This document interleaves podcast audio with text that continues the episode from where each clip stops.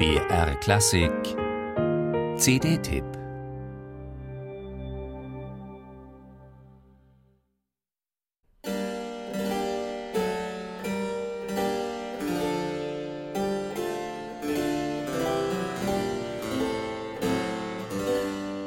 Eine unsterbliche Melodie, über 450 Jahre alt.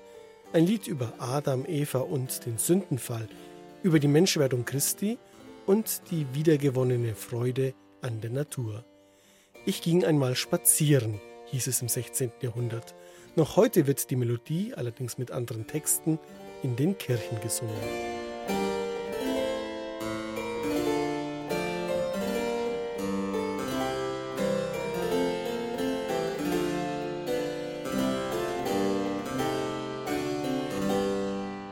Hans-Leo Hassler, geboren 1564 in Nürnberg, einer der gefragtesten Komponisten seiner Zeit, hat Variationen über das Lied geschrieben.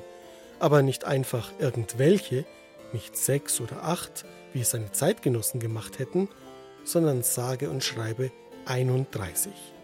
Einen groß angelegten Cembalo-Zyklus also, zu einer Zeit, als die Instrumentalmusik noch laufen lernte. Ein Gipfelwerk der Spätrenaissance.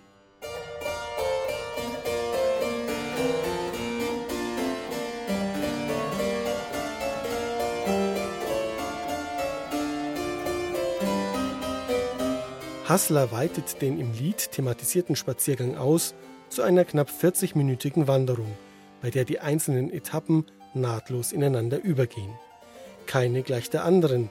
Sogar bei den Wiederholungen der Halbstrophen beschreitet Hassler andere Wege, scheint sich manchmal auf einsamen Nebenpfaden zu verirren, streift sogar das Terrain anderer Lieder, findet aber immer wieder zum Thema zurück, so wie auch der sündige Mensch immer wieder zu Gott zurückkehrt.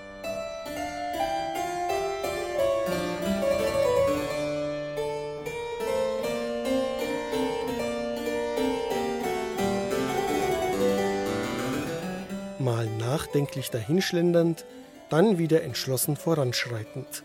Jan Katschke ist der ideale Wanderführer durch Hasslers Welt. Der Dresdner Cembalist zieht im Gleichmaß los, kostet dann aber auch die bizarren Seiten der Klanglandschaft aus, verliert dabei nie die Orientierung, sondern hat stets die ganze Route im Blick, bis hin zum strahlend virtuosen Ziel.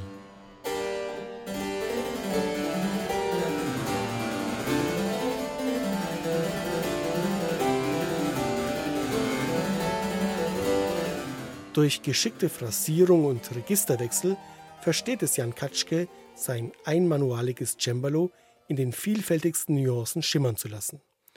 Und als wäre das alles noch nicht farbenprächtig genug, gibt es noch Zugaben auf zwei anderen Tasteninstrumenten. Zunächst zwei von Hasslers Kontrapunktstudien auf einem schnarrenden Regal